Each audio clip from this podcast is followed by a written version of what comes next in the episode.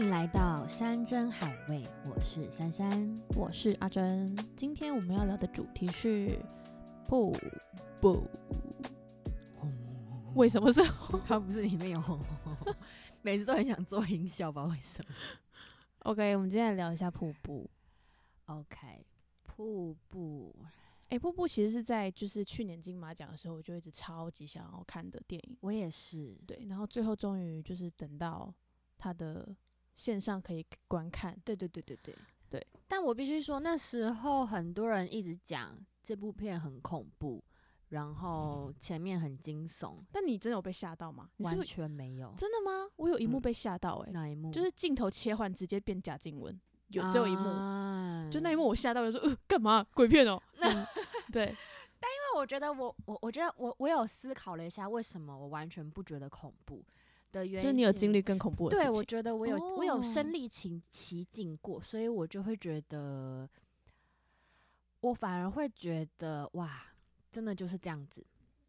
嗯哦，因为我之前有我家人有人有就是得精神疾病，嗯然后他那时候得的疾病是重度忧郁症。嗯嗯嗯所以我完全可以理解小静的害，就是女主角的害怕，然后跟妈妈她在自己的挣扎，对对，嗯，就是发病前跟发病后跟发病中对我觉得的那个状态。演技来说的话，就其实我一直对，应该是说我从小就是看贾静雯演戏长大的，这样会不会被打？会，不是因为你知道 她之前是在明视演八点档的，对对对对对对所以从那个时候我就已经知道这个人，对对对，然后我就觉得她长得好漂亮。嗯然后就是直到现在还可以看到她这么活跃的，就是在嗯各大电视，很厉害，就是她之前不是有一部就是一直迟迟生不出来的那个妈别闹了，嗯我超想看的，可以可以拜托拜托一下许愿，许愿，快点出来嘛！因为贾静雯、柯佳燕还有比利姐，嗯我好想看他们的搭配，很对，就很特别。然后所以那时候就一直知道说贾静雯是一个很厉害的演员，嗯但是在那个呃我们与恶的距离，嗯，其实那时候我就觉得说，哦，她好像演戏就是嗯嗯嗯，好像就是给人家那种很干练的那种感觉。嗯嗯，可是在这部电影里面，真的是完全觉得不这是神的地步，对就是太厉害了。他脸部的肌肉每一丝每一毫都在演。还有那个眼神的变化。对，我觉得好厉害哦。你有没有发现这几年就是有关精神的戏剧作嗯品很多？就慢慢被重视到了。，对，因为那时候我也一直很期待，就是精神疾病这件事情可以被大家理解。嗯，我觉得不用到说接纳，因为我觉得嗯接纳其实还是有一定困难的程度，嗯，但是理解我觉得是一个开始。嗯，因为但那是嗯嗯，应该是说，就是就如果我身边有这样子的人，嗯，我理解，可嗯是那真的不是一般人理解的那个理解。对对，我的意思是说，你光是跟他沟通都有问题。对，就是我觉得，嗯、因为怎么讲，呃，那个时候我家人发病的时候，我其实没有让太多人知道，只只有我身边几个比较亲密的朋友，比如像嗯你这样子的人嗯知道。然后我多少还是会听到其他人聊到有关精神疾病的时候，他们的反应都是，他们是不是装的？他们是不哦是假的？为什么嗯要让自己这么低潮？想开就好啦，乐观一点就好，没有这么难嗯吧？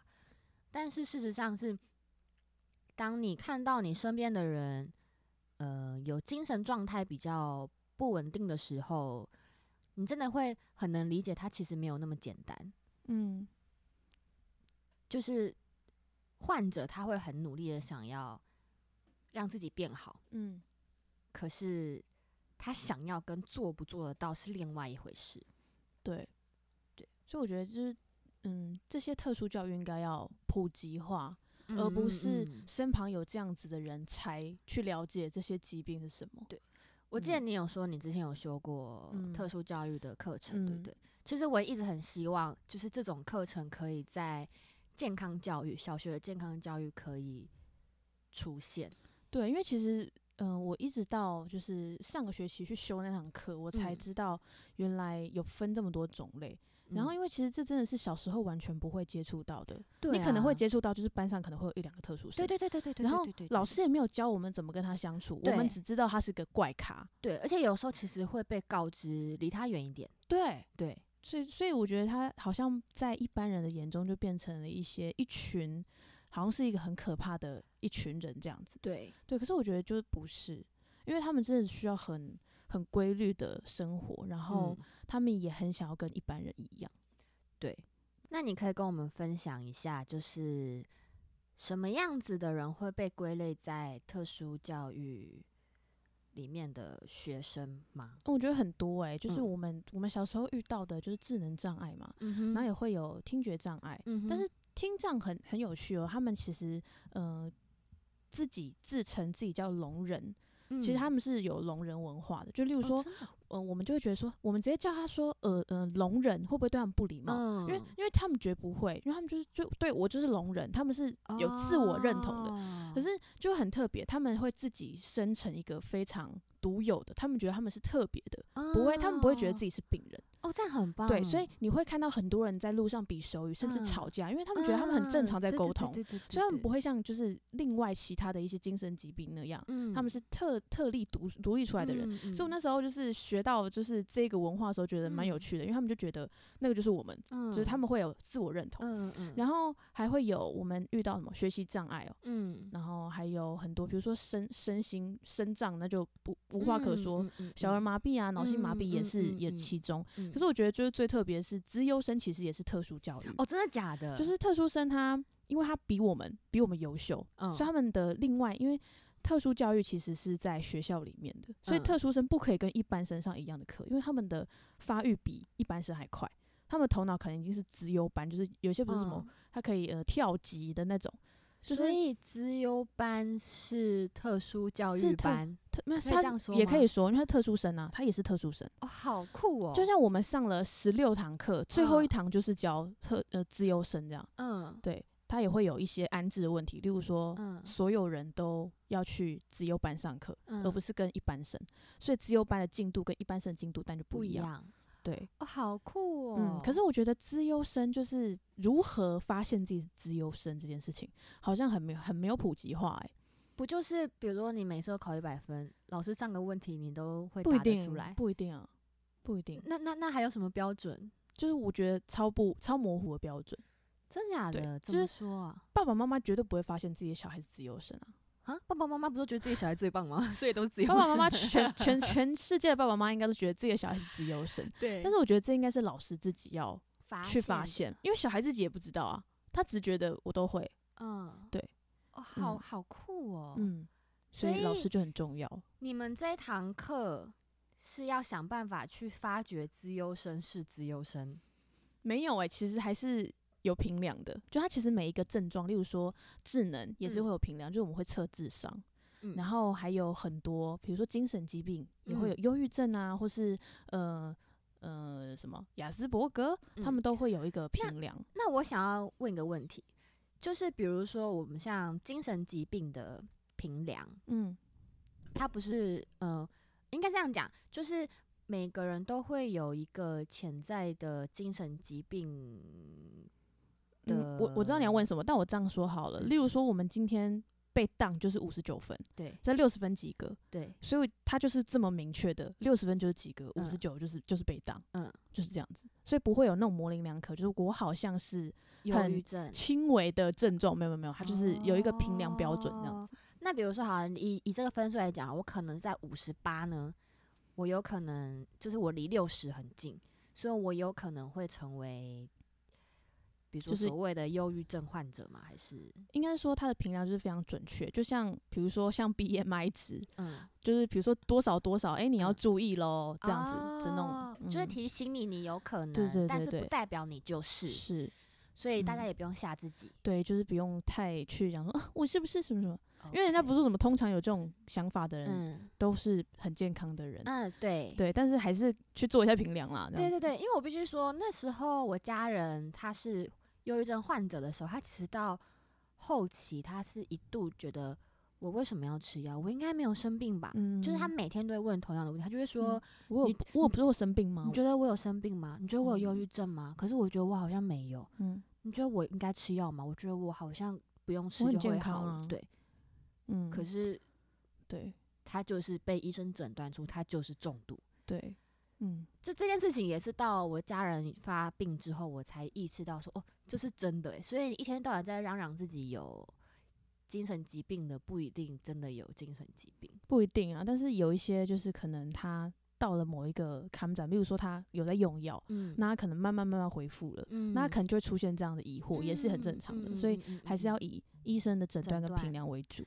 对，没错。所以瀑布，瀑布。整体氛围给你什么样的感觉？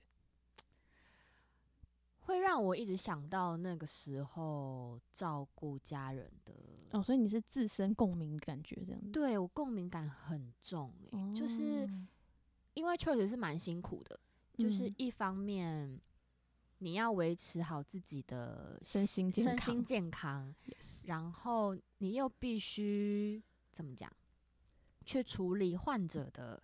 心理的问题，就是也嗯呃，特殊教育里面有一个照顾者的心灵排解，就是他们可能在跟照顾者怎么样的时候，那他们也会有自己的课程，嗯，就他们可以去做一个情绪的宣泄，不会让自己觉得他就是照顾者的命。对对对，因为那时候不知道怎么处理，然后那时候其实我们全家人都陷入一个你知道低气压，低气压，每天都是乌云密布的，嗯。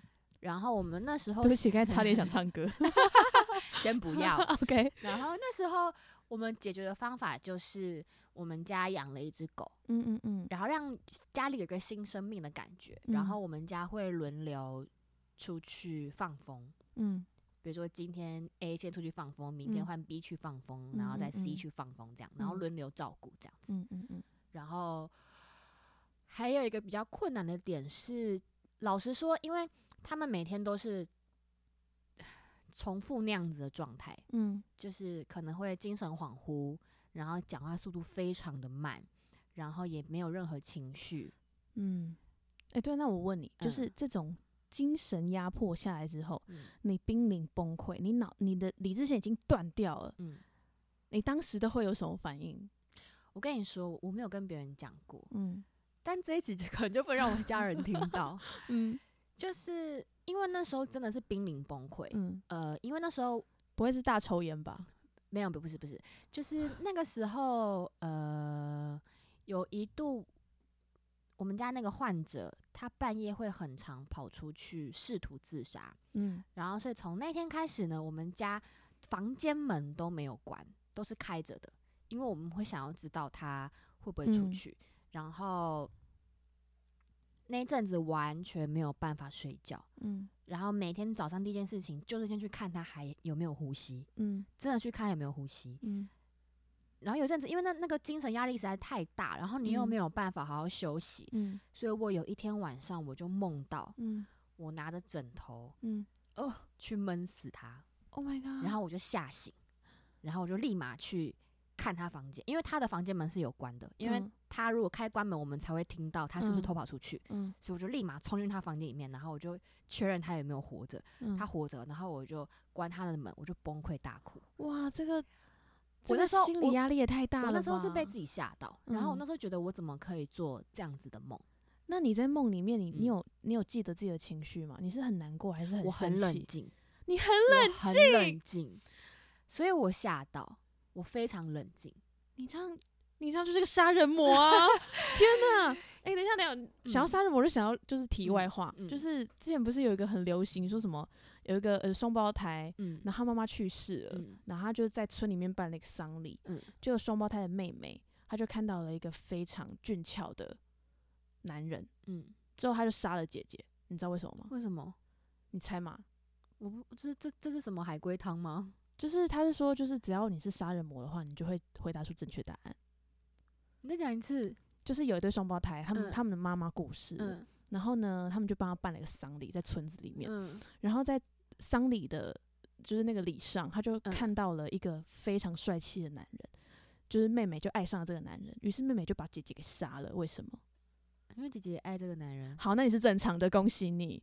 杀人魔的答案就是因为姐姐如果再死一次，她就可以在葬礼上再看到那个男人。哦，这个太恶心了，这个太恶心了 就是这样，这个太恶心了。不是，我跟你说，前提是我没有想要杀，嗯哼，我的那个家人。我知道，我就是突然突然有这个，对，所以我我才会我才会惊醒，我才会关门的时候那一刻，我真的是崩溃大哭，我真的没有，嗯，就是嗯，没有那个意思，对，精神层面已经逼着你潜意识，因为那个时候是。我其他家人每天晚上都在哭，就是你你你很难，你很怎么讲？就是你很难去调试，就是那个患者他已经每天濒临崩溃边缘，可是其他人也都是已经在崩溃边缘了，因为我们不知道怎么处理这件事情。嗯，然后变成我一个人，我我我我，因为我是家里最大的，所以我觉得我应该要扛起来。嗯，所以就会变成。我我觉得我某一部分的，嗯，心潜意识是我希望大家解脱。嗯，那你有没有去查解梦啊？我不敢，因为这件这件事情我一直不敢去回想。哦，这件事情好像是我第一次，还是我跟你讲过？没有，我好像第一次听到。我好像是第一次讲，因为我觉得这个梦太可怕。哦，我好像有跟我家里的另外一个人讲。嗯嗯嗯，对。可是我觉得这没什么啦。我觉得它只是一个你的意识在反应，你想要结束这件事情，就是对。所以我觉得照护者的心理状态很重要。然后那时候我就意识到我的心理状态不太对，嗯，我就逃来台北。逃？对，逃来台北。嗯，就是有工作的时候就逃来台北。嗯，我觉得那对我来说是一个，对啊，就是逃。好辛苦哦，逃避那个那个那个氛围。但你在就是家人忧郁症这件事情的时候，你在台北的工作是很忙的吗？还是其实那阵子刚好休息？我完全停摆，我把一个工作辞掉了，哦，就是为了要去陪他。哇哦，因为没有人可以照顾他，嗯，就大家都要上班，大家都要上班，所以就变成只有我一个人可以，我可以这么有弹性的。对，可是我真的觉得跟就是有这样疾病的患者。沟通或是嗯，甚至聊天，我觉得都好难哦。所以它里面有讲一句话说，嗯，那个心理医师就说，你必须要有同理心，你要理解他，你要站在他的角度，你不可以一直否定他。太难了，真的很难。就是，就是，但今天他就是，例如说做一件事情，你明知道是错的，嗯，你怎么能同理心跟不要否定他呢？所以这个就是照护者的心理压力啊。嗯，所以我会觉得，嗯，只要在不伤害彼此的前提下，或者是没有违背伦理道德，我觉得，因为我觉得，嗯，你要站在他的角度同理心，然后不能否定他。嗯。可是今天就会变成照顾者一直在付出他的正能量给他，自己都一直接受负能量。对。所以我觉得照顾者就是很衰啊，然后还要被消耗。对，然后可能那个精神疾病还会觉得说，这不是理所当然的吗？不会，患者会觉得，但我遇到的患者会觉得理所当然呢。真的假的？对啊，所以我就会觉得越来越无力，就是他并不是站在一个，嗯，因为你对我这么好，你帮助了我，我应该要怎么样？没有没有没有，他就会觉得说理所当然，理所当然，我没有错。因为那时候，呃，我们家这个患者，嗯，他有几次就是尝试自杀的理由，是因为他觉得他看我们很辛苦，哦，他不想要，呃，拖累我们。但是你们会怎么告诉他？我们就只能跟他说，我们会陪你变好啊。嗯，但是，嗯，你还记得最后贾静雯讲了一句话：“你可以不要再问我，我还好吗？”嗯。就是通常医生会建议我们不要跟他说加油，嗯，或者说你要乐观一点，你不要想太多，嗯，因为都就变成是他自己的事，而不是我们一起。对，而且这件事情他有试着做，但他就是做不到，嗯，就是他脑袋里面的有一些分泌物可能没有像我们正常人分泌的这么多，嗯，所以导致他们可能有精神上面的是讲缺陷吗？嗯。所以，哎，刚刚问题是什么？讲的越来越远了。问题就是照顾者要怎么排除？因为我刚才说那个疾病的人，他会嗯觉得理所当然。嗯嗯，如果会觉得理所当然，可能疾病种类不一样。你那个是什么疾病啊？疾病种类不一样，算自闭症吧？哦，对啊，就跟忧郁症是不一样。可是自闭症它是。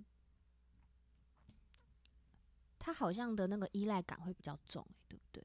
嗯，但我觉得就是每个个案的对不一样，所以我觉得我们应该依照自己本身，对，就是能做到多少。对，我觉得还是可以寻求那个医生的帮助啦，因为那时候我们确实很多问题都是直接问精神科医师，嗯，有时候还是要写小纸条，诶，什么意思？因为不好说，不好说，因为你一定是跟患者一起进去诊间。哦，可是患者他也会有所谓的面子问题，或者是他也会有所谓的。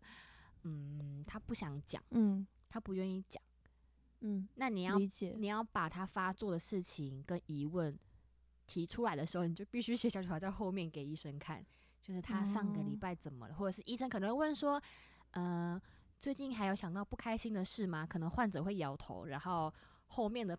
就是我会狂点头，就会狂点 头这样子，那医生就会知道了。哦，对对对，还是会跟医生有一个默契在啦。好辛苦，但那时候医生有给一个很棒的建议，他说运动还是有效的。嗯，因为运动会分泌那个那个叫什么脑内啡吗？还是什么快乐的元素？那个叫什么？我都说它是快乐的元素。是多巴胺吗？哦，多巴胺吗？那脑内啡是什么？对不起，没读书。脑对，哎，我我有点怀疑耶。麻烦知道的朋友在留下下面留言告诉我们。反正就是运动，脑袋会分泌一个让你快乐的分泌物。分泌物讲的很有点很难听哎。然后那时候医生就建议我们可以一起好像是脑内啡哎。是脑内啡，那多巴胺是什么？多巴胺是就是情侣在就是准备要接吻的那一刻会，对对对，都是都是好东西啦，都是好东西。什么结论呢？是什么？等下会被警察抓？会吗？为什么？感觉都是好东西，听起来就是一个很奇怪的东西。都是好东西，都是好东西。对，所以我觉得大家如果心情不好，或者是有忧郁症患者，你们可以一起去运动。但当然，你要叫他去运动是一件非常困难的事情啊，因为他们就是不会想要动。为什么？嗯，忧郁症患者有一个症状，就是他会对任何东西完全没有兴趣，哦，然后他会想要躺在床上一整天，因为他一点动力都没有，他连下床的动力都没有。啊，那我是不是有点忧郁症？你 那是爱睡觉。我那是懒惰病。你是懒惰病哦。对，所以他们可能躺在床上，然后过一阵子。他们就会变成没有任何情绪，他们没有喜怒哀乐，所以他们一切都是零。我没有办法想象这样子的人生，而且他们有些还会有幻觉跟幻听。对我那时候问过我家人，就那个那个患者家人，我就说，因为他也会有自残的行为。我就说你平常那么怕痛，他真的平常怕痛，就偷偷这样打一下，嗯，他就是会就是很痛哎，就这种的。然后我就说你平常那么怕痛，那你怎么割自己的？他就说发作的时候割自己完全没有感觉，而且他在割自己的时候是旁边有人叫他割，他才割的，不是他自己想要割的，很悬吧？嗯嗯。这让我想到上次我们聊那个听的部分，嗯哼，因为最后就是，嗯，因为他就是被逼疯了，就被抓，什么被逼疯，他就开始传很多讯息给那个第三个访问的女生，嗯，然后那讯息的内容就是你可以完全以为他在演分裂，嗯，就是他有很多重的人格，嗯，对，嗯，好妙哦，没错，对，就诶，上次那个就是分裂吗？是不是还有一出啊？二十四个比例。对啊，就是分裂啊。嗯嗯，但是我跟你说，那时候我其实国中我就有看过二十四个比例，嗯，小说，呃，他的那个自传，嗯，我那时候就深信不疑，真的有这个人，他好可怜。嗯，我看完他的纪录片，我怎么觉得他是骗子啊？为什么？你有看他纪录片吗？没有，因为你觉得他角色功课做的很不完全，是不是？不是，因为他他他他。